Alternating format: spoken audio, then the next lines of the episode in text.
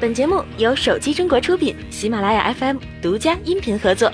群雄争霸，风起云涌，今年智能手机的关键词就是全面屏。随着工艺的逐渐成熟，全面屏将在今年下半年迎来大爆发。光本周就有三场手机发布会：小米 Mix 2、iPhone 八、三星 Note 八国行版。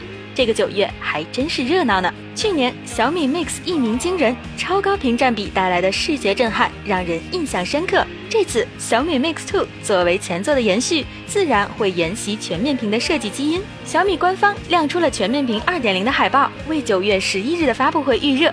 小米官方还确认，当天的发布会还有小米 Note 3发布。雷军也放出了海报，从海报上来看，小米 Note 3简直就是大号版的小米六。据悉，小米 Note 3屏幕为5.5英寸，搭载了高通骁龙660处理器，另外还配备了 6GB 内存以及64或 128GB ROM，前置1600万像素四曲面设计。不过说回全面屏，小米 Mix 2还没发布，友商努比亚就放出了一张全面屏2.1的海报，两张海报放在一起对比，这个海报的设计思路还真是高度统一呀！看来大家的审美都保持了一致。当然，预热全面屏手机的不止努比亚，根据目前的消息汇总，金立、vivo、华为都会在下半年发布相关全面屏产品。接下来，魅族、一加等厂商的全面屏还会远吗？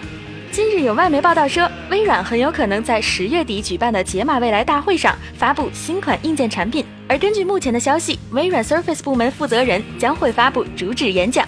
会是 Surface Book 二代吗？还是传闻中的 Surface 手机呢？苹果秋季新品发布会。将会在九月十二日，也就是北京时间九月十三日凌晨一点正式举行。苹果会在此次发布会上发布新款 iPhone，现在已经基本确定会有三款 iPhone 发布。关于这三款 iPhone 的命名，一直是纷纷扰扰不确定。现在有国外开发者发现了三款 iPhone 的命名，叫做 iPhone 八、iPhone 八 Plus 和 iPhone X。除了手机，苹果还会在发布会上带来第三代 Apple Watch。而关于苹果发布会的更多消息，手机中国会带来最快最全的新闻，请多多关注我们。好了，本期的节目就是这样啦，我们下期再见。